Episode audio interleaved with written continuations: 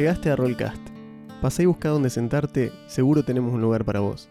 Este es un podcast sobre DD y rol en español. Hablamos de clases, reglas, mecánicas, leyendas del ambiente y probablemente mil anécdotas por episodio. Arrimate a la mesa, deja el celular, dale, tira iniciativa que ya arrancamos.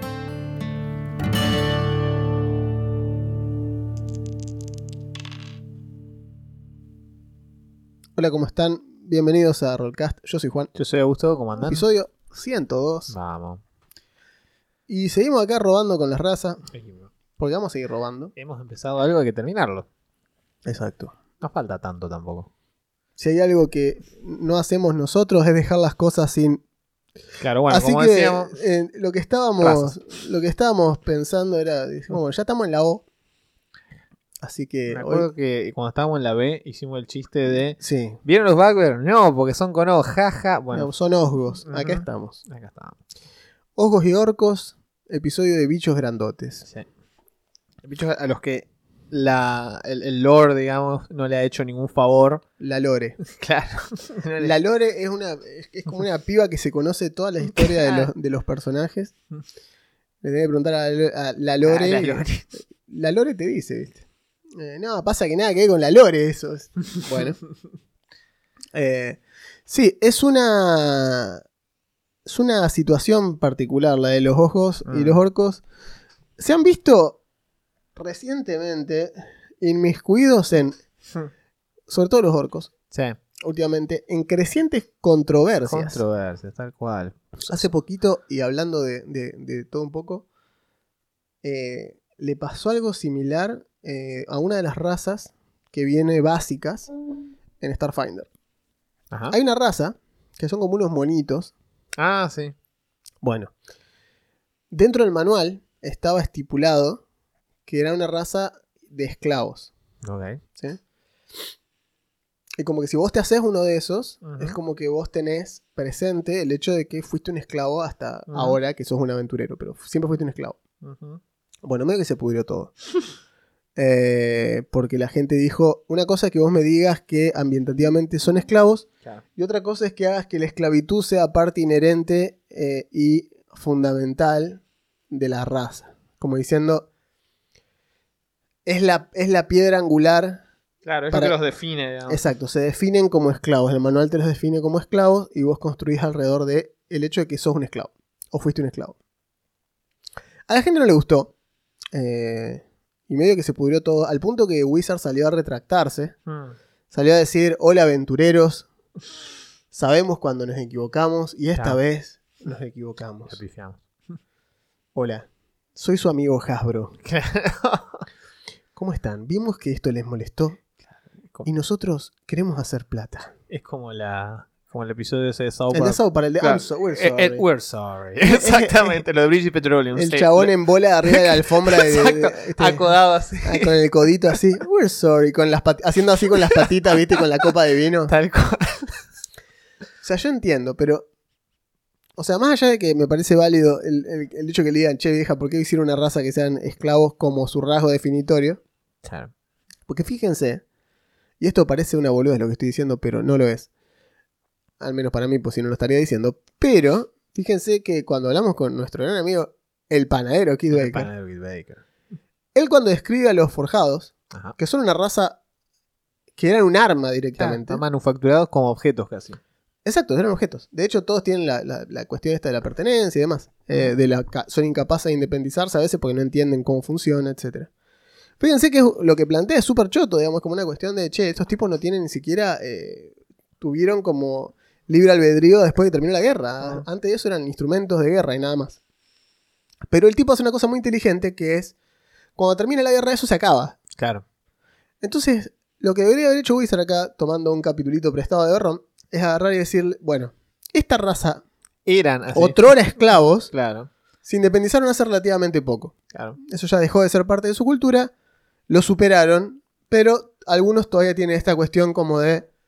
de- son, eh, qué sé yo, puede decir que son activistas en contra de cualquier forma de esclavitud. O sea, le puede dar una vuelta Para que no quede así, para que no se le tire todo el mundo al cuello. Pero bueno. De eh, hecho, sí, hay un ejemplo, por ejemplo, en Shadow. En Shadow Demon Lord están los orcos.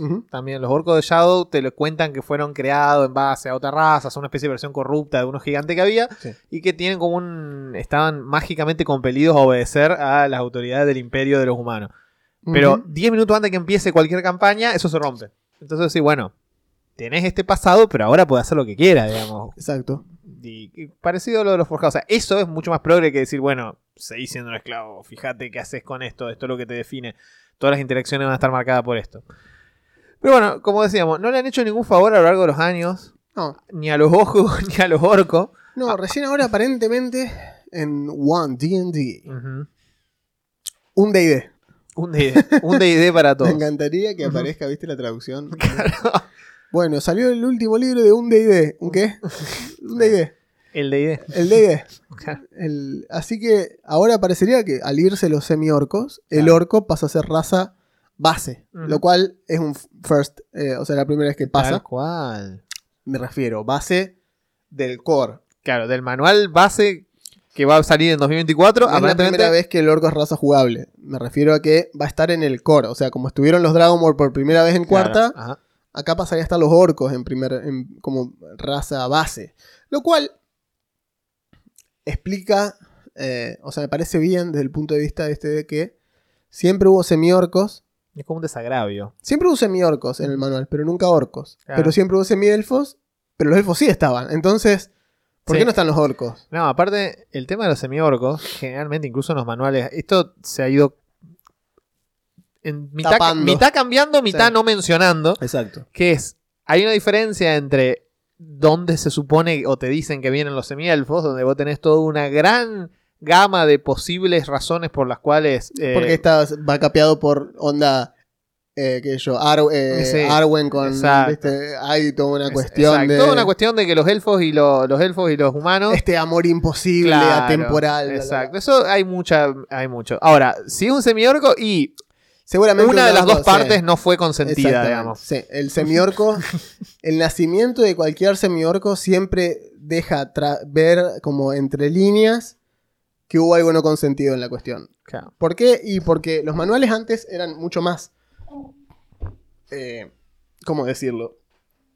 Quiero decir eh, blunt, pero mucho más eh, Crudos, toscos, claro, Claro. mucho más crudos al describirte eh, esta cuestión. Como que los orcos, mirá, ¿por qué un semiorco? Mi madre fue una aldeana, qué sé yo, y en un azote de una tribu de orcos que invadieron, mataron a todos los tipos, violaron a todas las mujeres y bueno, Claro, ella logró escapar. pues. ponele.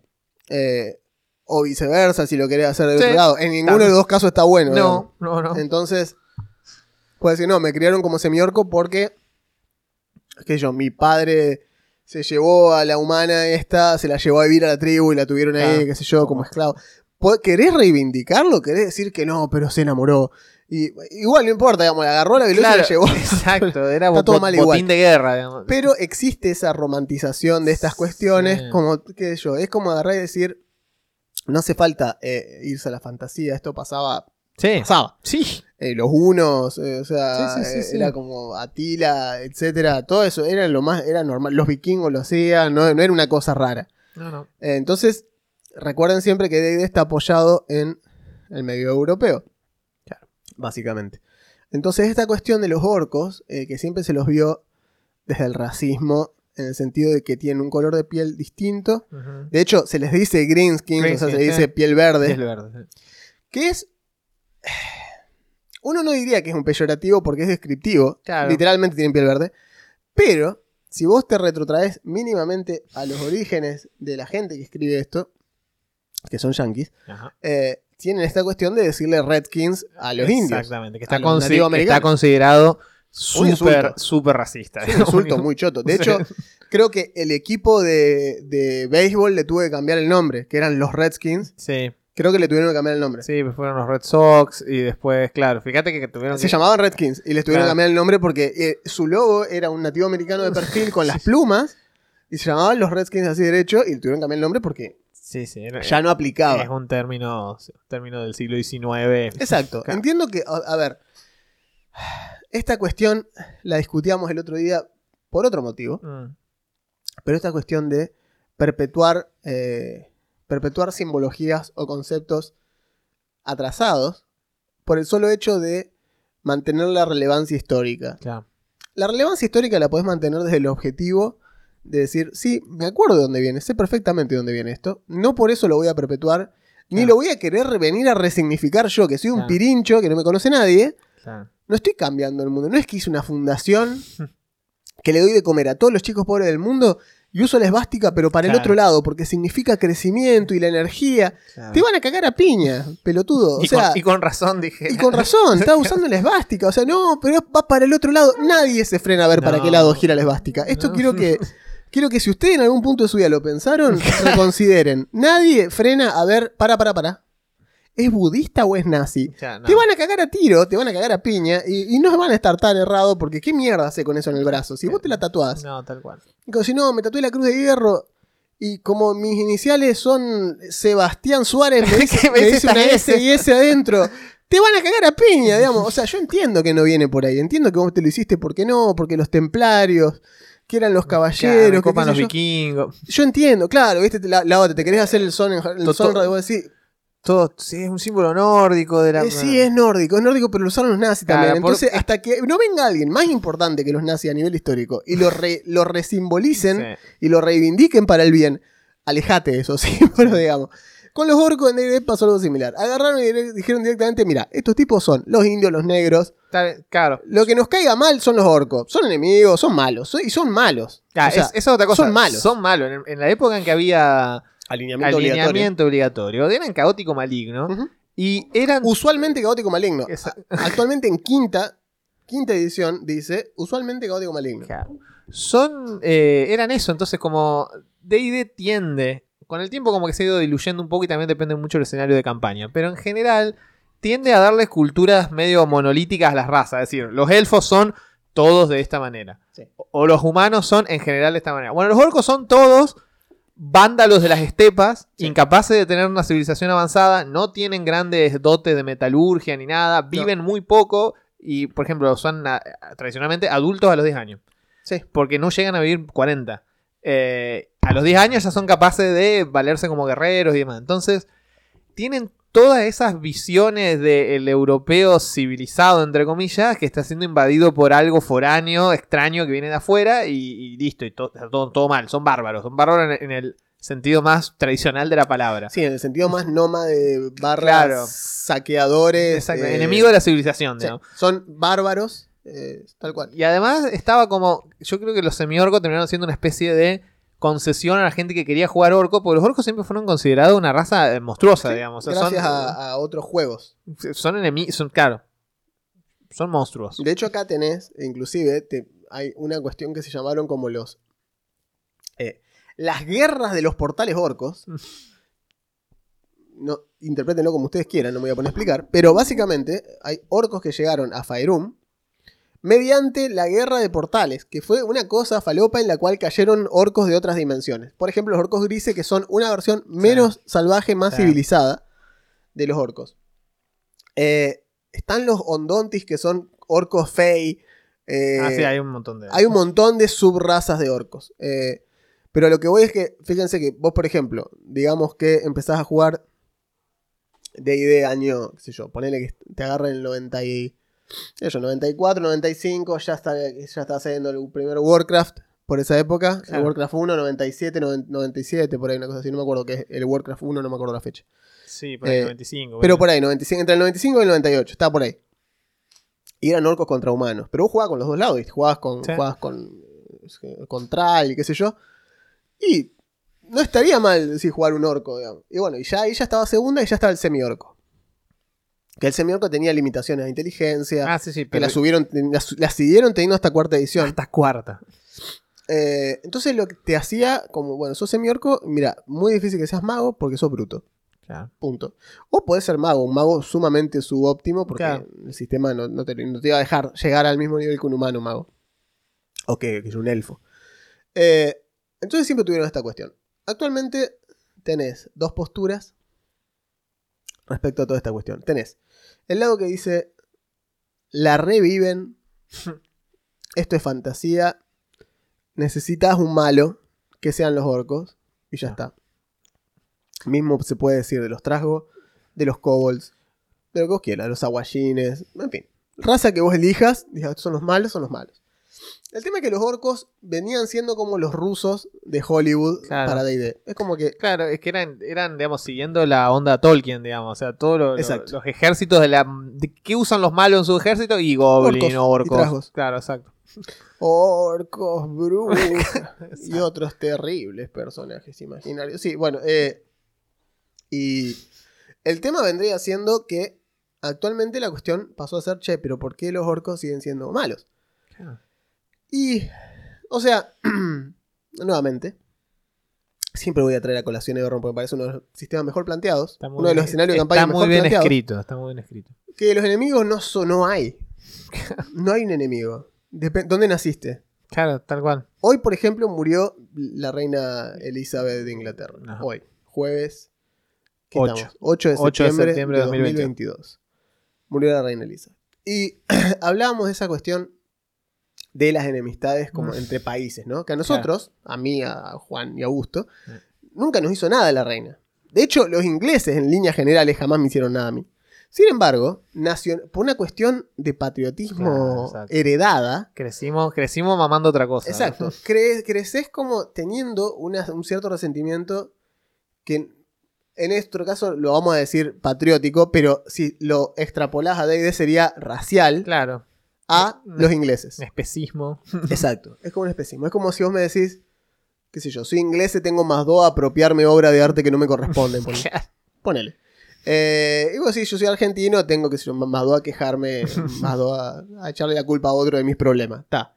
Funciona. Eh, al- el punto es que nosotros nos quedamos con esa cuestión. Esto se arrastró en los otros sistemas de esa manera. Y Everron lo que hace es agarrar y decir simplemente, decime dónde sos Claro. y yo te digo a quién le tenés bronca. Claro, ¿quién te cae mal? Exacto, es muy sencillo. Entonces, los orcos no son malos en Everron. No hay malos en Everron. Los trasgos tienen su propia nación. Tienen sus propios intereses, sus Y propios si vos aliados. naciste en, Cilar- eh, naciste en Cilargo y vivís con los gnomos, Sí, no tenés problema con los trasgos. Los trasgos son vecinos, son buena gente los trasgos. claro. Comerciás con ellos, de, tu economía depende de poder comerciar con los trasgos.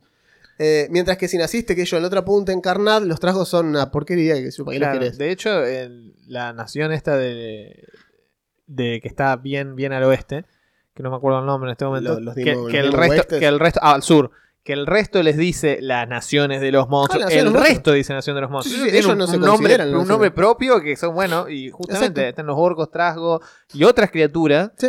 que tienen todo su- lo que fue, digamos, eh, excluido de los otros Claro. reinos va a parar ahí porque Claro. nadie lo juzga. Hay minotauros, hay loxodons y otros Claro, bichos que están ahí. tienen su propia sociedad con sus propias leyes y todo. Y bueno, y como dice Juan, no se llevan tampoco mal con los vecinos, no, No. son un estado de monstruos en conflicto permanente. No, no, no. Es una manera bastante más adulta de plantear un escenario de campaña. Exactamente, ese es el punto. Es más adulto. Es simplemente eso, es un poco más adulto. Es menos, menos Señor de los Anillos, más Game of Thrones. Es decir. Hay una cuestión política, de por medio hay un tratado hay como una OTAN que se forma en Everron, que son las cinco, los cinco reinos humanos, y otros reinos adyacentes que no son parte de la alianza, pero están de acuerdo. Por ejemplo, qué sé yo, la- lo- los Halfling de Talenta, se- como que son neutrales, no, no pelean en contra, los del Fuego de Valenar, qué sé yo, están ahí. Perdón, Droam se llama. Droam, Droam. la nación de los monstruos. eh. Exacto, Droam. Eh, entonces, está muy bien planteado. En cambio, lo que plantea Faerum, o sea, de idea básico, es esta cuestión de los orcos son malos. Como diciendo, si hay orcos, probablemente son malos. Si hay trasgos, probablemente son malos. ¿Hay aventureros, orcos y trasgos? Sí, Sí. son los menos. Y son los que, los que se elevan por el, sobre el resto de su especie y su raza, digamos. Son como la excepción. Exacto, es como diciendo, no, este tipo es aventurero porque encontró el camino y es bueno. A diferencia de todos sus otros Claro. eh, compañeros de raza, este es bueno. Claro, este es el que, el que salió de la caverna de Platón y pudo ver afuera. Exactamente. Es como esta cuestión que vos decís, no, este es bueno porque solía ser esclavo, lo criaron humanos, entonces se crió en la. es- es- sería ese tipo de trope de, Claro, de- tal cual. de libro. De este es el bicho malo que, como se crió entre humanos, ahora es- bueno. Ahora tiene virtudes de esta gente. Y, y es bueno porque tiene virtudes de esta gente, no porque las Claro, es bueno porque lo criaron claro. humanos, no porque sea bueno él. Claro. Es el buen salvaje. Total. Y bueno, fíjate que inclusive te dice, los orcos no construyen ciudades. No. Ocupan ciudades abandonadas o ciudades que ellos raidearon previamente y bueno, no sirven nada. O, o si no, viven en cuevas y chozas. Claro, hacen como campamentos, una cosa así. Así. Eh, bueno, dice que aprendieron a hacer algo, alguito de manejo de hierro y demás, pero se considera muy inferior respecto a razas más disciplinadas, inclusive. Che, loco, paren de pegarle, boludo. Entonces son como berserkers. Son confederaciones de tribus unidas débilmente por algún jefe despótico. Claro. Y estas alianzas tienden a eh, pelearse entre ellos, a ver quién es más fuerte, se matan entre ellos. Como decimos, los orcos son estos, son como salvajes. Claro. De hecho, a los que conocen, el orco de DD empezó siendo algo muy similar a la versión más caricaturizada de esto es el orco de Warhammer. Digamos, el orco de Warhammer Exacto. es exclusivamente un enemigo de todo, enemigo, sí. de todo. Y son enemigos entre ellos, se pelean entre ellos, se pelean Sí, con los demás. enemigo de, de la orden y de lo establecido. Solo existen para destruir cosas. son caos, son Claro, caos puros. solo existen para destruir cosas. Eh, el- a lo largo de las ediciones, los orcos de D&D como que se han ido tratando de alejar de eso. Sí. Los orcos de Warhammer No. siguen siendo lo mismo. Warhammer es Warhammer, Claro. hay muy poco que hacer al respecto. sí. Nadie pretende tampoco que hagan No, mucho al no, no. respecto. Pero si quieren ver, digamos, e- eso caricaturizado al extremo, y sí, son, son esos, son los orcos de Warhammer. Sí, el orco de Warhammer, que te pinta algo de amarillo para que sea invisible, algo de rojo para que vaya más, Más rápido. Es así. Eh, y bueno, nada, en este en quinta, los orcos tienen, bueno, originalmente, Claro, ahora estamos en el. estamos, o sea, estamos hablemos de los stats, estamos del otro lado del, del espejo. exactamente. En los stats básicos, el orco tiene fuerza más 2, constitución más 1. Bien físico. Y ya. No tiene otra cosa. Lo que tiene es la habilidad agresivo, que es una muy buena habilidad. Que el otro día cuando hablamos de One D&D vimos que se la modificaron un poquito. Sí. Pero agresivo lo que hace es como acción bonus podés moverte toda tu velocidad hacia una criatura hostil que puedas ver o escuchar. La única condición es que tenés que terminar más cerca de lo que empezaste de esa criatura. Claro. ¿sí? Eh, y la otra tiene intuición primaria o intuición primordial. Tiene proficiency en manejo, trato con animales, eh, perspicacia, intimidación, medicina, naturaleza, percepción o supervivencia. No, y supervivencia, pero elegís dos de esas. digamos. Claro. Cuentan con un tamaño más grande para llevar cosas, igual que los Loxodon y los Minotauros. Ahora, fíjense, ¿no? Porque tienen esta habilidad de esos dos bichos que son muy grandes. Sí. Es O curioso eso. Eso, y, y estos no dicen que sea particularmente grandes. No. No, no, no son, o sea, normalmente los orcos no son representados. De hecho, son representados como bastante grandote, pero tienen esa especie de postura corporal medio así como encorvado hacia adelante, lo que los hace parecer más medianos y no tan imponentes. Pero es curioso porque no suelen ser representados de esa manera. Sin embargo, cuando vimos lo de One D&D, eh, también lo tienen. Sí, Lo siguen teniendo. exactamente. Ahora, fíjate la diferencia que hay en Bolo, ¿no? Bolo dice, cuando menciona a los orcos no hace ninguna descripción respecto a, a nada en particular. Simplemente dice, viven a los 12 años, son adultos, viven hasta los 50, Claro. bla, bla, bla, no dicen demasiado.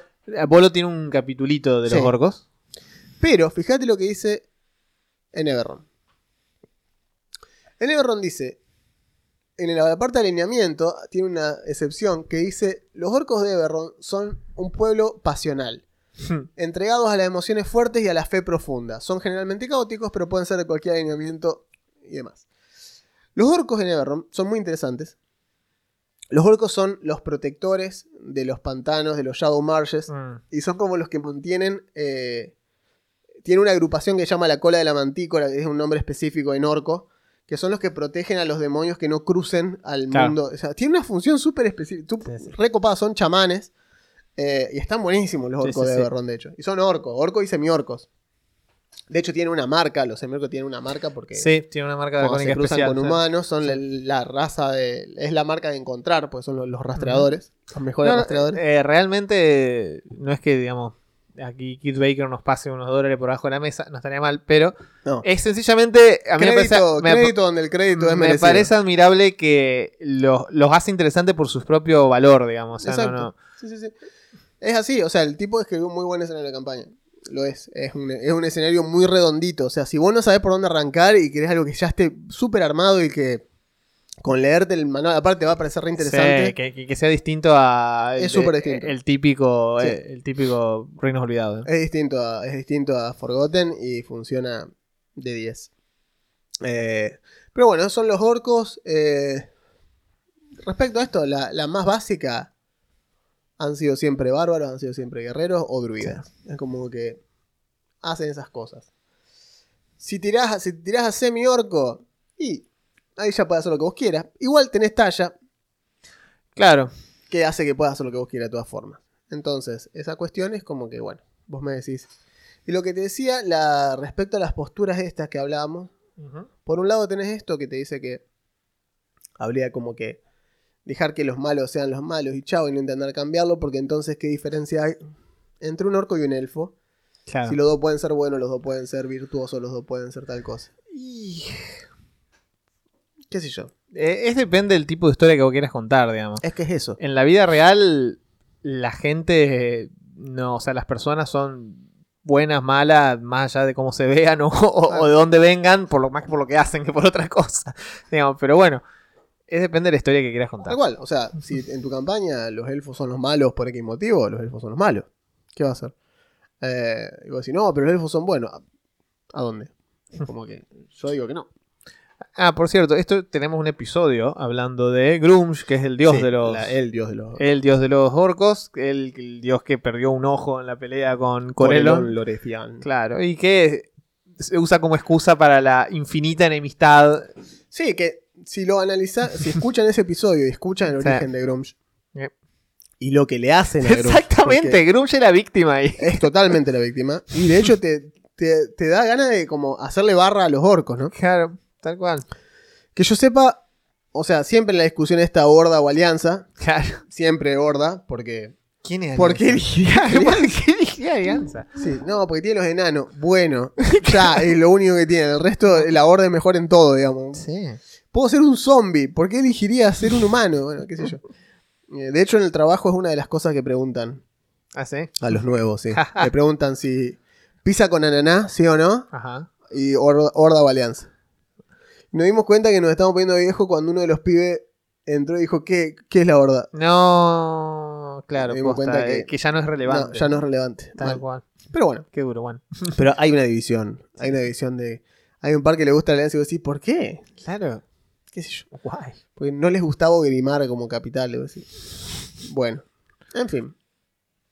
Es- hay que ser horda, no entiendo por qué no sería horda. Todos sabemos que hay uno que va a decir, no, papá, aguante la alianza. Porque... No lo puede evitar. No lo puede evitar, lo está escribiendo en este momento. En este momento está escuchando está y se está. Mordiendo la lengua. es verdad, lo sabemos, lo No, sabemos. ya lo sabemos, porque no, papá, aguante la alianza. Claro. Bueno, pasemos a los ojos. Los ojos o los bugbear, o sea, los los bichosos. Exacto, los bichos. Para mi sorpresa, eh, buscando un poquito sobre los Bugbear, me enteré que la palabra existía pre-D&D y que Bugbear es una especie de duende mitológico. Como todo en D&D. Como todo en D&D, pero me refiero a que yo posta que creí que era una palabra inventada porque Podría me, hacerlo, sí. me parecía muy extraña porque realmente una fusión de Sí, bug sí, no y tiene que es insecto, bicho y bear que Asumo que tiene más que ver con. Asumo que es una pronunciación que tiene más que ver con bog, totalmente. no con pantano. Totalmente. Tiene que ver con pantano Me y con sí. bugue, que es del viejo dan- del viejo galés. Espíritu maligno o goblin. Es la misma raíz de la palabra goblin. Ok, un trasgo del pantano. Claro, una cosa así. Ok. Eh, y obviamente fue agarrado por Gygax and, Com- Sí. and Company, porque dijeron, listo, las palabras no tienen No copyright. tiene copyright, babosos. listo. Haciendo honor a la reina Elizabeth. Claro. Matanga. Entonces, bueno, los Bugbear vienen existiendo desde primera edición, son un bicho clásico, los osgos. Eh, generalmente siempre están emparentados a los trasgos, a los trasgos estándar, digamos, Sí. y a los Hobgoblin. Y son como sí. tres variantes de trasgo. Tenés el trasgo estándar, el Hobgoblin y el Bugbear. Y es como que los Hobgoblin están tirados para el lado de la organización y el planeamiento y son los que son guerreros eh, con tácticas, con castillos, con divisiones marciales y todo así. Claro. Y en el otro lado extremo tenés los Osgos que son como más salvajes, más tribales, más viven más en contacto con la naturaleza y son más brutos, digamos, de alguna manera. Eh, pasó mucho tiempo hasta que fueron una raza jugable. Sí. Eh, son divertidos como raza jugable. Vos tenías una, Yo- yo jugué un una, ladrón, una sí. campaña y estaba bueno. Está muy bueno. Eh, básicamente. La fotito de primera edición me encanta. ¿Mm? Ya van a ver la fotito Ah, de primera sí, edición sí, es muy buena. Deberíamos ponerla en el, en el thumbnail. en el splash, en el, Sí. en el thumbnail. Eh, básicamente, no suelen formar tribus solos o estar eh, como en simbiosis con los otros dos tipos de, de goblin. De hecho, si hay un grupo de tres, de, donde están las tres razas, lo que suele pasar es que se reparten las tareas. Entonces los, los osgos son como las tropas de choque de las tribus estas de goblin combinadas. El liderazgo lo llevan los hobgoblins y los goblin estándar, los trasgos, hacen todo lo demás. Exacto. Sí, eh, tiene una, una cosa muy falopa, Hmm. que es, tiene una debilidad eh, Ah, sí, a la- a- fisiológica sí, a una flor. Eso es muy loco. Hay una flor que Crece en Reinos Olvidados, ¿no? eh, claro, eh, crece en las montañas de Cormir, en Faerun. Y eh, funciona como calmante, pero los osgos son particularmente débiles a la flor de Bowen, que se le llama. Es muy bueno eso. Y Es, de- básicamente los noquea. Eso Los es, noquea en minutos, o sea, los tumba. es como de aventura gráfica eso. así Es de- muy loco, es como, eh, está el guardaespaldas este y tiene que, cada vez que le habla dice, no, no dejar pasar. Claro, Exacto. Tener sed. Y si vos le traes un trago que tenga flor de Bowen, se desmaya y podés pasar. No sé. Es como un Snorlax durmiendo en la mitad del puente. Claro, que eh, sí, tal cual. Sin la pokeflauta no vas a pasar. Esto es muy similar. Eh, y tienen una cuestión, tienen su propio deidad. Bueno, hablan goblinoide, porque Sí. son goblinoides. Son goblinoides. De hecho, había ciertos sabios en Faerun que sostenían que los Hobgoblin habían creado las otras dos razas como sus propios esclavos y Claro. después como que se habían independizado. En los cenáculos, Esa- Donde eran los conspicuos. los conspicuos. Eh, de hecho, tiene una, una deidad específica que se llama Grankul. Que es una deidad dibujada igual de horrible que los osgos en general. Se llama Hrugek. Y era la deidad jefe de los Bookbears. Ajá. Era el dios de la emboscada, la violencia y el combate. Era un buen tipo. Está bueno porque como es la deidad principal, esos son los Son valores, sus valores. los valores que encarnan la cultura de los ojos. Si vos querés pensarlo de esa manera, o sea, uno puede. pues, los orcos tienen a, a Grumsh, que era la deidad de la guerra, la matanza. Bueno, Claro. este es la emboscada, violencia y combate. Ya está. La otra guerra, matanza, caos. Fue exarca del dios Bane, que es un dios más grande, y otros dioses. eh, tenía otros que adoraban los Bugber, como por ejemplo Grankul, el dios de la caza, los sentidos y la sorpresa, y Skigaret, el dios del miedo. Muy bueno. Muy bueno. Vivía en una cueva en el Pandemonium llamada Hrugelkolok. Y estaba adornada con las cabezas de sus enemigos derrotados. Muy bien. Tenía, tiene clérigos. Los clérigos de Hrugek se visten de negro con calaveras en todo su atuendo y se lo adora en la luna llena dentro de las cuevas de los Osgos. Son bien clásicos. ¿no? Sí, y sacrificaban gente, las gente de sus enemigos a Hrugek todos los meses. Claro. De- Nada, la cosa sana, ¿eh? Ravioles con la nona los domingos. Generalmente decapitaban a los enemigos porque Muy era como que Hrugek ah, era el sacrificio favorito. Es que te- Montañas de es- cabeza. Es, que si no, ¿qué te va a poner la túnica? Montañas Si la túnica, de- claro, montañas de cráneo. Eh, Pero sí, tradicionalmente los ojos han sido relegados al nivel de malo de los de nivel 1 a 3. boss, claro, tenés el típico, es el típico semi-boss de nivel 1, que Ah. si no es el boss posta, que probablemente es un troll. Este es como el capitán de los trajitos que estabas peleando. Claro. Es como que si no hay un hobgoblin, hay un osgo. Eh. Y ya. Pero también, estos bichos, a diferencia del orco, que es más eh, de raidear pueblos y demás, estos son más bien de emboscar carretas en caminos, Claro. llevarse lo que pueden a las cuevas donde viven poquitos, no, no viven de a muchos. Y, como decimos, pueden llegar a tener a lo sumo trasgos que trabajen para ellos. Exactamente. Y es lo que hay. Eh, no son mucho más importantes que eso los No, hongos en líneas son generales. característicos, es decir, eh, de aspecto así todo hirsuto, medio inclinado, bien musculoso, con extremidades largas, son muy característicos. Vos los ves y los identificás al toque. Exacto. Y generalmente, como, como decíamos, suelen ser carne de bajos niveles, siempre aparecen. Pero a mí lo que me resultó interesante es que cuando los hicieron raza jugable, les dieron buenos stats. Están buenos. Están re buenos. Están buenos. Aparecieron en Bolo, creo. En bolo. En Bolo y después los revisaron para el de Mordekainen. Sí. Y tienen más 2 a constitución, más 1 inteligencia. Sí. No, perdón, ese es el. Perdón, estoy en el. Perdón, estoy en el Hobgoblin. Ah, más dos fuerza Exacto. y uno de destreza. Exactamente. Sí. Me parecía, dije, ¿por qué tiene inteligencia? No, es este. Es más 2 fuerza, más 1 destreza.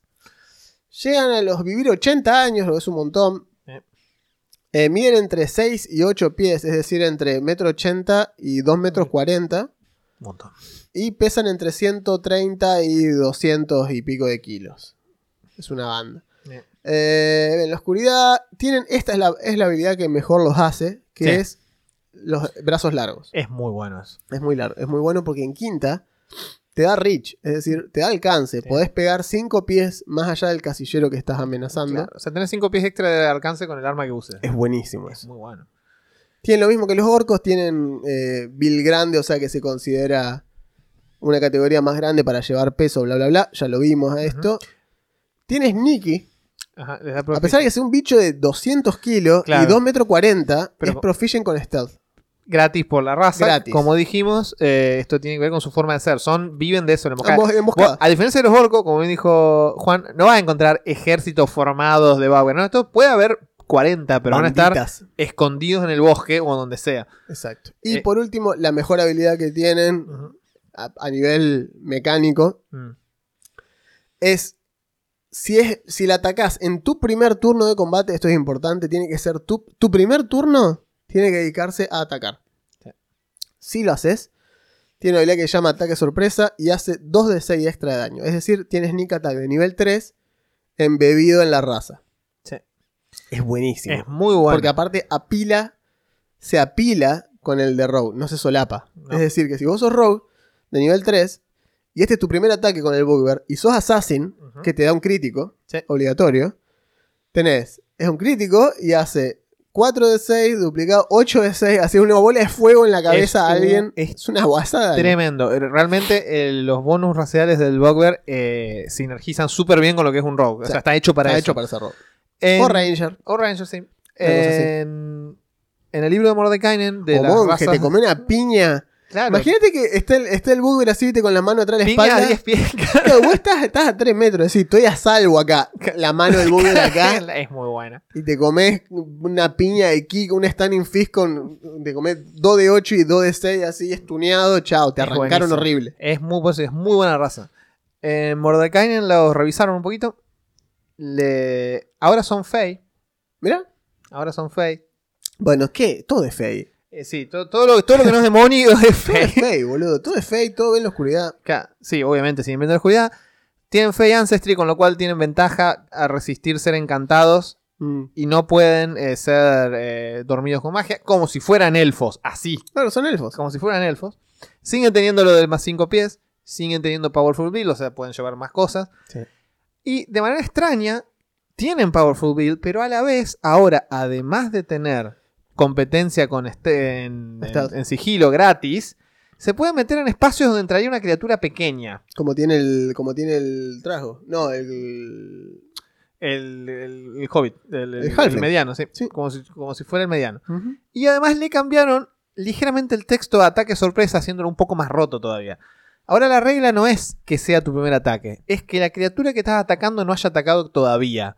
Ah, o sea que tenés Con uno lo gratis cual- a todos los que no hayan atacado. Con lo cual, claro, con lo cual le podés clavar varios ataques, porque todos tus ataques van a salir con el bonus. ¿Es uno por turno? Sí. O sea, es, es uno por combate. Pero es la primera que Ah, vos atacás, si no atacó la criatura, todavía tenés bonus o sea que con aun- el aunque ataque. no vayas primero, o sea, ta. Aunque no vayas primero, y aparte de esto, antes decía tu primer ataque, ahora Claro, es. Ahora puedes decidir. Ahora es, claro. Ahora lo puedes repartir o puedes clavarle, por ejemplo, si vos tenés más de nivel 5 y tenés más de un ataque por turno, bueno, los dos salen con, con el bonus. Es bastante roto. Sí, está bueno. está bueno, está bueno. Es como muy específico porque sirve para justamente este tema de pasar desapercibido y golpear primero. Pero son varias las clases que pueden beneficiarse de esto. Y hacer un personaje Bauer siempre No, es un pala. interesante. Un pala que te smitear. junto con esto te parte la cabeza. Lo arrancás smiteando. Claro, arranco un smite con esto, si pegó, chao, sos boleta. Es una banda de daños. un Aparte, un daños. Paladino. Esto lo hace de nivel 1, dicho Sí, sea de paso. Esto- exacto. Esto, es durísimo. En nivel 1 hay muy pocas cosas que se aguanten. Sí.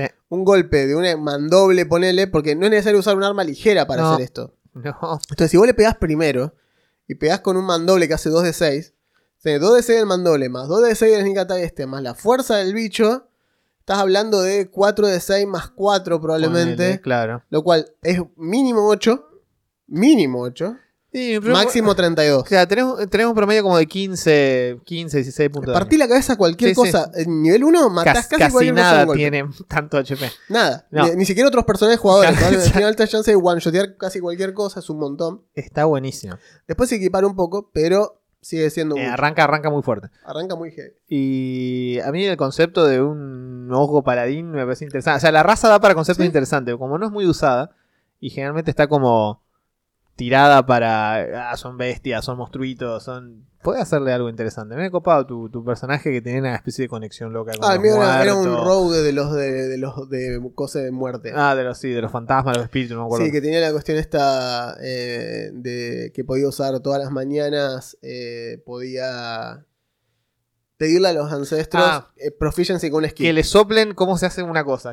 Era muy, es muy buena esa clase, me encanta. Sí, esa, sí. esa, esa variante de Rogue está buenísima. Está muy divertido. Eh, no me acuerdo cómo se llama, a ver. De hecho, esa campaña está buena. Esteban, che, ponte las pilas. está buena, dale, Esteban, boludo. Claro, boludo. ¿Qué, Se puede jugar así. cuesta? ¿A ¿Dónde está? Yo quiero mi Rogue? monje, mi monje que hacía Kung Fu, boludo. Es este, el Phantom. Es. Phantom. Sí, que tiene. Que, eh, aquí está, Suspiro de los Muertos. Cada vez que hace un descanso corto, Corto encima. corto, podés pedir una habilidad nueva. Es buenísimo. Es muy bueno. Es muy bueno. Muy o sea, versátil. podés. Te aparece una presencia fantasmal que te susurra básicamente lo que tenés que saber. Y la mantenés hasta que decidas cambiarlo. Es buenísimo. Sí. O sea, Muy útil. es muy bueno. Después, bueno, cada vez que matás algo y lo matás, podés como sacar. Si lo mataste con Sneak Attack, podés como sacarle el alma básicamente y meterle otro Sneak Attack a otra cosa que esté al lado, digamos. Es como que Sí. el alma le hace mal al que está al lado. Está Es bueno. una especie de clip loco. Aparte, eh, gracias a Talla, que si sos Rogue, tenés la, la, la opcional esta de Rogue de Steady Aim. Ah, es muy bueno eso. Con la bonus apuntadas tenés ventaja, o sea que es sneak attack obligatorio. Y además tenés esto, que si fue tu primer ataque, te aseguras que es un sneak attack con esto. Daño haces. Escalaba muy bien. Hay mucho daño. Hacía mucha, muy buena sinergia del personaje, sí, sí. Hay mucho daño y hace cosas copadas. Sí, señor. Pero bueno, el ojo eh, y el orco, bichos grandes, Medio salvajones, pero. salvajones. De buen corazón, denle una oportunidad. Sí, no necesariamente. El que hace lo malo, hace lo malo. Pero Eh, digo, obvio, bueno, es pero- como que, qué sé yo. no necesariamente. Exacto, no necesariamente malos, ese es el punto. Pero eh, son. A mí son razas que me gustan. Medio. ¿Qué sé yo? Pasa que. Bueno, haciendo un paréntesis. Ya, ya- ya que, ya que tenemos tiempo, tal, vamos. 45 minutos. Hagamos un paréntesis para hablar precisamente, ya que estamos en este tema de. de justo hoy lo que les pasé, que decía. Agarrar el tweet ese de Elon Musk, que decía que. Tolkien se debe estar revolcando en la tumba Ah, entonces le dijeron, un vago le puso, bueno, acá encontré cómo hacer energía ah sí, infinita. muy bueno. Lo conectás a Margaret Thatcher, que también se está revolcando cuando quisieron poner energía como plan social. Claro. Y sí, entre los dos se retroalimentan. y yo decía, fíjense cómo la, la- esta serie nueva de Amazon, Rings of Power, que va a tratar la historia de, de, de Celebrimbor, el, el herrero élfico que forja los anillos, engañado Exacto. por Sauron. El maligno. Claro, engañado por Sauron, como dice, no, este poderoso hechicero que me comisionó que haga estos anillos, qué sé yo, y bueno, y él los hace, después dice, che, resulta que, bueno, me fui a la mierda. Historia que si no la conocen la pueden jugar en los, eh, los dos juegos, el Shadow of Mordor y el Shadow Ah, of War, ujú. que jugás con un guerrero que es poseído por el espíritu de Celebrimbor para intentar resarcir el daño que causó porque él no sabía. Grande juego. Es como es dijeron. un muy buen juego. Miraron, vieron lo que era un Assassin's Creed y dijeron, sí, pero en la Tierra Media. Está buenísimo, y es está muy bueno.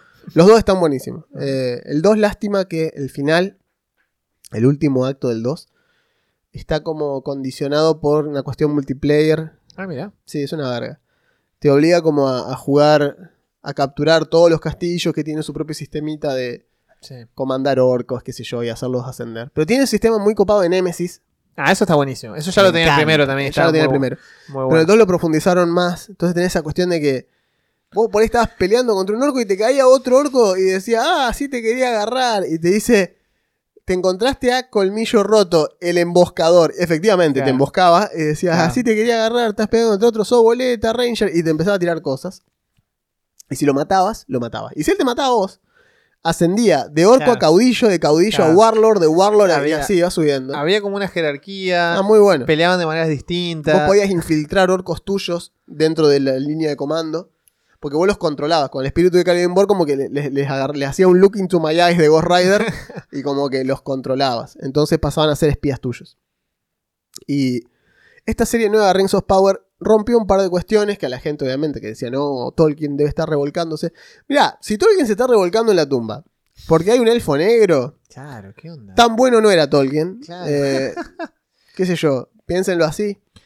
La serie está muy buena. La serie está muy buenísima. buena a, a varios niveles. A varios niveles. Y Yo creo que si te gusta, en línea general, la fantasía medieval y te gusta la obra de te Tolkien, gustaron las películas. te- No te puede no gustar esto. Exacto, complicado, digamos, que no te guste. es, es todo lo que te gustaba, digamos, saber de Señor de los Anillos, te lo explican. Explican muchísimas cosas que Sí, las películas asumen que leíste los libros Tal cual. y los libros asumen que leíste el Cimarillón y el Cimarillón Sí, sí, asume o sea, que los- sos amigo de Tolkien. Los personajes en los libros y en las películas hacen referencias a cosas que vos no sabés lo que son. Exacto. Y bueno, y acá de repente está, por ejemplo, está cuando explicado. hablan, ¿qué son los Silmarils? Y bueno, acá te Exacto. dicen, bueno, los Silmarils son esto. Y, y ¿qué pasa? Como acá estamos mucho más cerca en el tiempo, para los personajes es más relevante hablar de esto en este momento. Exacto. Eh, Aparte, es lo que decíamos el otro día, ver a Elrond. eso, O sea, ver a Elrond joven El Ron joven. te ¿eh? da la pauta de hace cuánto está Elrond. Sí, cual. Porque esto está en los albores de la Tierra Media. Sí, sí, de hecho, Y ya está Elrond sí, dando está Galadriel. está- Entonces vos decís, lo- la- la- la- el desarrollo de Galadriel está es buenísimo. A mí que me O sea, de golpe, cuando la volvés a ver a las pelis ahora, es imposible que Sí. no tengas un nuevo respeto por la figura de Galadriel ahora. bueno, es muy bueno. Habiendo visto por lo que pasa. Claro, Entonces, ese tipo de construcción retrospectiva ayuda, digamos, a la obra. Y aparte, perdón, abro un pequeñísimo paréntesis. El nivel de producción no tiene nada que envidiarle a las películas. No, la cantidad nada. de guita que hay puesto en esto y lo bien que está. Exacto. Justo hablábamos ayer en la campaña que estaba en, la- en- en Vampiro. Hablaba con uno de los chicos y me decía, ¿no? Pues yo decía, no, pasa que esto tiene como, como 50 millones de dólares por episodio de presupuesto. Y él me decía que en la temporada 4 de Game of Thrones cada episodio tenía como 250 millones, una locura. Bueno, que es el, el episodio ese de la guerra donde está ese choque que es- está Jon Snow que sale entre la pila de soldados, así que son todos extras, no hay CG ahí, son como 200 personas en un scrum zarpado y bueno, o sea, hay mucha plata. Y acá hay muchísima guita también puesta. Es Amazon después de todo. Sí, sí, nuestro amigo O sea, Jeff el- el- haciendo el- algo bueno. Jeffrey por- no le importa gastar unos manguitos. Claro. Si un sabe- Diego, tirame, le dijeron. Aparte sabe que la junta por triplicado, pues así que No, acordate lo que vimos hoy. Son apenas gotitas le cae. El resto va todo a sus avariciosos empleados que pretenden ir al baño en hora de trabajo. claro, boludo. ¿no? ¿Qué tipo Pobre Jeff, pobre Jeff. Así que, Jeff, si nos querés sponsorear, Claro, eh, Estamos dispuestos a bancar a Amazon a ¿Sabes muerte. cómo me pongo una gorrita de Amazon? Pero ¿Qué- qué? Manga de muerto, no los conozco más ninguno. Yo no Claro, sé quién me comenta acá, no sé quién es este. No sé, aguante Amazon. Claro, este mate me llegó por Amazon hoy. Exacto, en el futuro vamos a repartir con drones. Claro, ¿viste? Los drones no hacen huelga, son lo mejor que hay. Claro, en caso de que estén viendo, este, este periodista acepta, la- acepta nuestras nuevas amos, las hormigas espaciales, digamos. exacto. Es así, o sea, pero bueno. Así que esto han sido los ojos y los orcos. Tenemos, vamos a ver si tenemos cositas. Ah, sí, dado que eh, como nuestro episodio anterior fue el triunfal regreso, Ah, cierto, sí, tuvimos varios comentarios en YouTube. Tuvimos varios en YouTube y hay también varios en, en, en Anchor. Anchor.com. Eh, tenemos. Eh, la, la, la. Tiene cosas positivas y negativas, según pude entender. Espero que los cambios sirvan para que más gente se cope, incorporando cosas similares a los videojuegos. Y si no, no pasa nada. Esto fue la pregunta Hablando no de, de, de One and ¿Qué pensás de un DD? Un D. No dos, un D. Mencionaron que, mencionaron que ahora los background ahora dan los, los más y menos. Vamos a Eh. tener clérigos siempre siendo acólitos, etc. Lo hace más juego aún. No voy a poder personalizar mucho mis personajes. Saludos, mosquetero. No, de hecho, eh, en lo, en lo de acólito es un precepto Es- claro, armado. Es un no ejemplo, de hecho. Vos podés Exacto. hacerlo como quieras y ponerle Poné lo que vos amo de las tutucas. Claro, ponele apóstol de Jesucito. Claro. eh, Es un ejemplo. Son como ejemplos armados. te Son arquetipos. Eh, por por- precisamente te lo menciona así y dice, son solo ejemplos. Eh, no es que está armado, simplemente digo soldado. Claro, y el Como el precepto. Podés decir que es mercenario, guardaespaldas, lo que vos quieras. Pero bueno, Le, le cambias- le tocas algo, le cambias la perk y ya es de algo distinto, digamos, la, la, la dote. acá nos dice, sería interesante que hablen sobre Pathfinder segunda edición. Creo que nos lo preguntaron esto y la respuesta nuestra fue, como no lo jugamos, Claro. eh, no lo vamos a... Claro, Yo he jugado un poco de Pathfinder 1, no lo suficiente como Pathfinder para ponerme a hablar, no. pero ponerle que podríamos hablar de Pathfinder 1 un poco. Pathfinder 1 jugué y aunque tal vez me gustaría probarlo, Sí, seguro. Yo no hablamos de cosas, esto lo dijimos en algún momento, no hablamos No de cosas que no, que no jugamos, sí, No. tal cual, es así. Después dice, Diego, Mar- Diego nos dice, miti miti, los cambios, mínimos cambios de las razas van bien y lo de los ajustes de características en trasfondos también me gusta. Ahora, como suscripción no me gustaría un carajo. No lo Mm. sabemos, no se sabe, Lo suponemos. es una suposición. Hasta ahora la venimos pegando bastante. Tal cual. tal Eh, cual. hay que ver, para mí van a atar muchas cosas a D&D Beyond. Sí. Y D&D Beyond sí es un servicio de suscripción. Sí. Entonces, lo que yo digo es que, lo que decíamos mejor dicho, es esta cuestión de... Vamos a ver. eh, capaz no lo hacen o capaz pasa como pasó con esto de Spelljammer. Si, si estás suscrito a D&D Beyond, Claro. ya tenés acceso al monstruario dos semanas antes que todos los demás. Vos decís, Claro. Ya empezamos con esa boludez de onda pre-order claro, de, pre-order, DLC de, claro. de Assassin's Creed, Yo- boludo. Yo, creo que lo van a querer hacer algo así para hacerlo atractivo a los que quieran seguir jugando eh, físico Yo y quieran tener todo en la mesa. Decir, bueno, pero con esto tenés. Y por último, el amigo Teretetete Gran- nos dice: gran- Había pedido el core rule set, mejor no responder. Asumo que pediste el core de quinta, el rule set de quinta. Ah, Supongo, no sé. Eh, ¿Eso querés decir? No lo sé. y te, lo, y te lo van a cambiar, digamos. Mejor no, como diciendo, recién ahora me compré el core de Claro. quinta y me lo me van a cambiar el sistema. No Bueno, sé, Podés seguir jugando el core. podés ir jugando quinta. De hecho, yo creo que el, el- como, Va, decíamos, va a tardar un tiempo hasta que. como decíamos, sí, como decíamos la otra vez, el core más, ¿qué era? Eh, Monster. Talla, Sanatar y Mordekainen, Sí. digamos, era como el segundo set de core y creo que está muy bien. O sea, es como el bien. quinta refinado. Sí, total. está- Es, está bien. es- es 5.5 es eso. Sí. Es ese segundo core.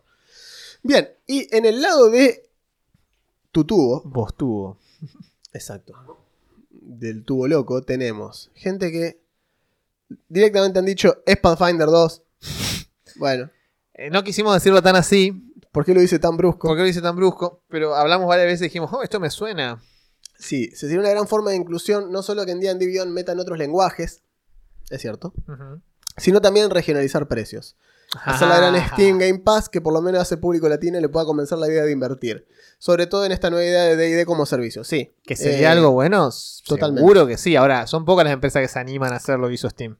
Sí. Eh, de hecho, ha pasado, creo que no sé si lo mencionamos, pero los desarrolladores, por ejemplo, del Dead Cells, que es un Pasó. juego indie, un gran juego, un roguelike indie, dijeron, che, eh, los queremos muchos, amigos de Argentina, Exacto. hermanos latinoamericanos, Pero. pero nos dimos cuenta que el juego vendió, por decir un número, 500.000 unidades, de las cuales, en Argentina, 500.000 unidades de las cuales solo 50.000 fueron compradas por residentes de Argentina. Claro, o sea, tenemos 50.000 personas en Argentina que juegan Dead Cells. Ahora, El resto- vendimos 10 veces más. Claro, vendimos 10 veces más. ¿Qué ¿Por pasa? qué? Y nada, es fácil. Vos sos yankee, te creas una cuenta en Argentina, te metes y lo compras a 2 dólares en conversión. Claro.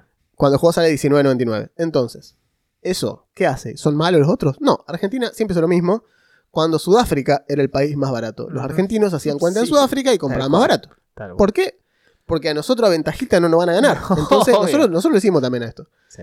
Entonces, de hecho, yo hablando con uno de los developers de Fantasy Grounds, que cuando el momento que hacía tutoriales de Fantasy Grounds me tocó hablar con alguno de ellos, les comenté una vuelta, le dije, mirá, loco, loco, eh, regionalmente, comprar la licencia de Fantasy Grounds para Unity me sale lo mismo que una coca de 2 litros y medio. Claro. Y luego me dice, ¿cómo que una coca de 2 litros y medio? Sí, acá en Argentina, tu licencia sale lo que sale una Coca-Cola. Y por eso la compramos. Por eso la compramos, si no la compraría. Y luego me dice, bueno, me dice, prefiero eso a que no se venda el producto. Y no, es que de otra manera no se va a vender. Es que le digo, es lo que le decía yo, le digo, "Ah, es un hobby muy de nicho. Acá si vos le decís, está bien, hay gente que te lo va a comprar, pero la cantidad de gente que se subió a, Fantasy Ground durante pandemia Claro, fue posible gracias a los precios regionales de tal Steam. cual, el momento del que Pues si vos te metés en la página de ellos, te figuran dólares. En cambio, cuando vos estás en Steam, sale un, un décimo de lo que sale en la, en la página oficial. Y es oficial, me refiero. cual, pero embargo, es un outlet de venta que te facilita precios Estás comprando el regionales. producto original con una clave original y todo. Así que sí, si lo hacen bien, pasa que lo deberían hacer vía eh, Devir o una de Sí, esas yo- editoriales. yo- hay una cuestión de distribución digital que no sé cómo la manejarían. Yo creo que primero que nada tendría que importarles. Algo de lo que no estoy tan seguro. Sí. Eh, por ejemplo, ya lo mencionamos a esto.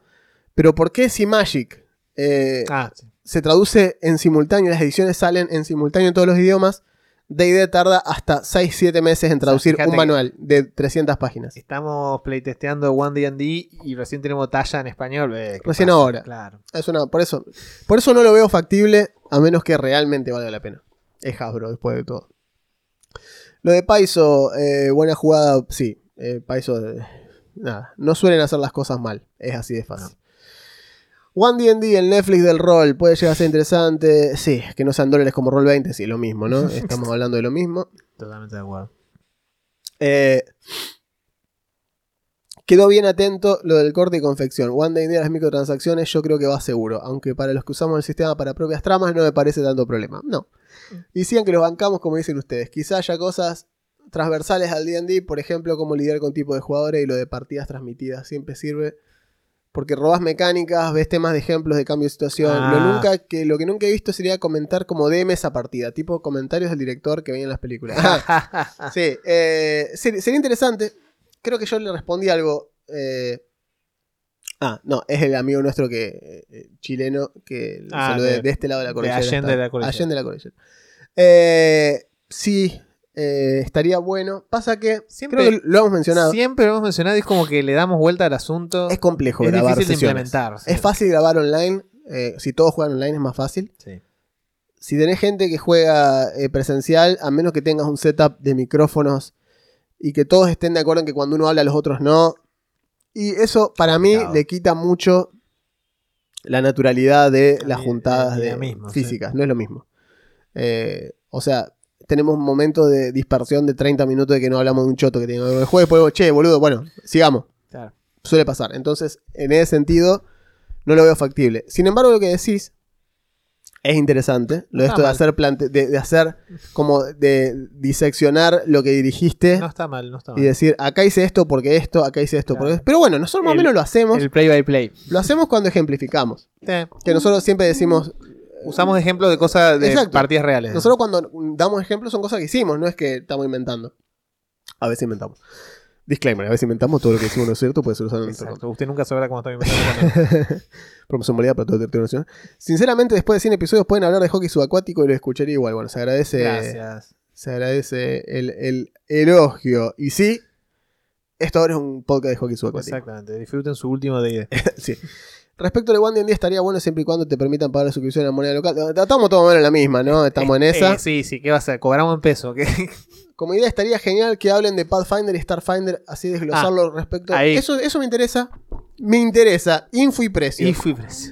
Eh, sí, eh, podríamos hacerlo con Starfinder. Con fan, yo a esta altura creo que Podríamos podríamos, hacer onda- podríamos hacerlo. Cada una de las clases, explicar cómo funcionan las clases. Está Sí. buenísimo, me parece Sí, interesante. sí, sí. Hablar de las 400 razas de Starfinder. Mal, boludo, 250 razas jugables. tiene.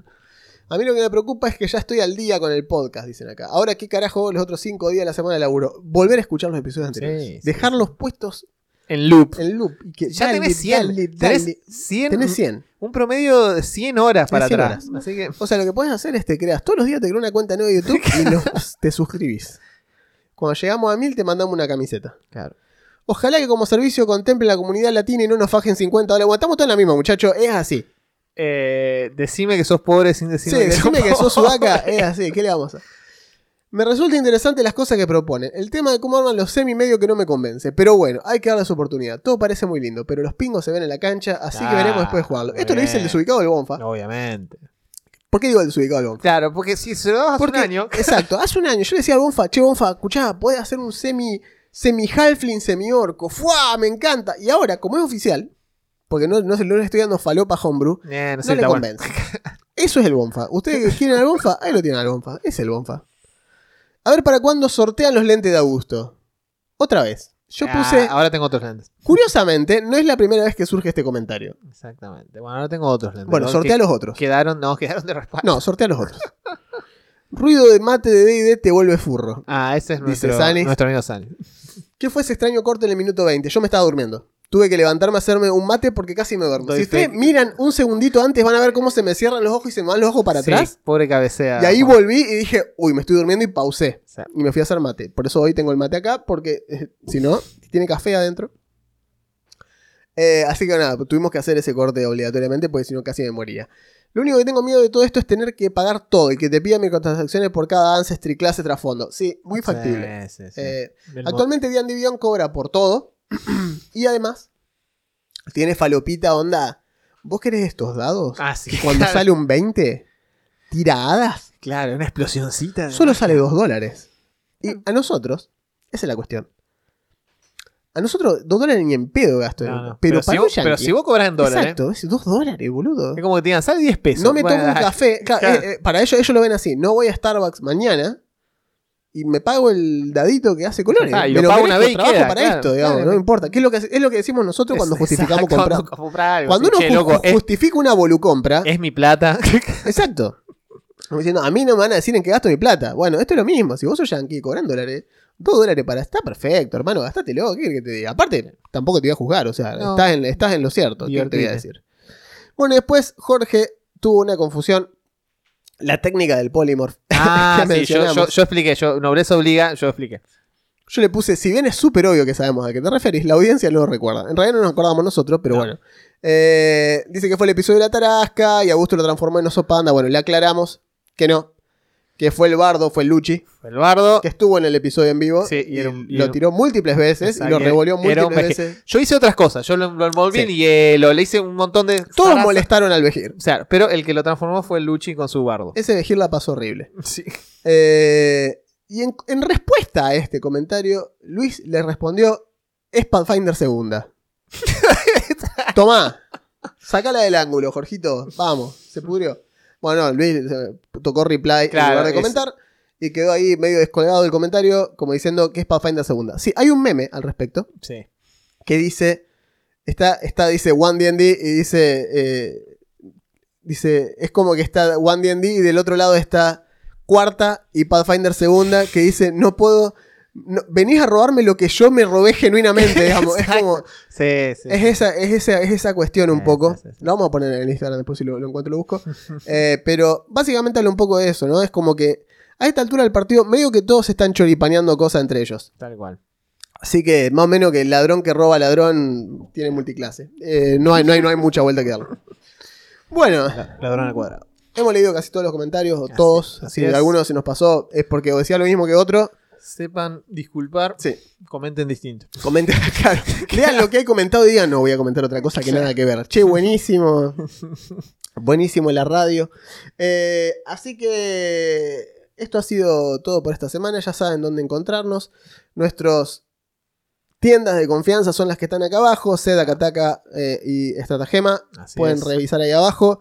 Remeritas, merchandising, sorteos, música. En no demasiado tiempo, debo decir, Juan ya está diseñando las, Ah, sí. las remeras de los dragones metálicos. Los metálicos. Así que se Faltan- viene, viene. Ya me faltan un par nada más. Eh, y ya está la segunda tanda. Y vamos a ver qué onda. También decidimos que tal vez hacíamos un pequeño set de. Nos pareció interesante. Tal vez hacer un set de posavasos. Eh, posavasos, eso está bueno. Eran seis posavasos. Que sean los cinco dragones. Ujú. Y el logo Y de un Rollcast, de Rollcast Como para, para el DM. para hacer seis. Porque si no son cinco y, lo- y me queda uno fulero. Claro. O podríamos poner en uno Tiamat y en el otro Bahamut. También. También. Sería, Beware se- of the Tusk. sería menos autopromoción así Así rampante. que no, pero... vamos a poner autopromoción. Jódanse. Más, Claro, más, quieren el set de Bahamut, Ah, ¿qué quieren, otro. boludo? Quieren el loguito, quieren Bahamut. ¿Qué pasó acá? No se puede. Vos proponía las cosas y él solo se, se bardeaba después. Eh, así que bueno, nada, estaremos hablándonos la semana que viene. Esto fue es. el episodio 102. 102 de Rollcast. Así que nos estamos viendo. Yo soy Juan Yo soy Augusto, gracias. y esto fue Rollcast.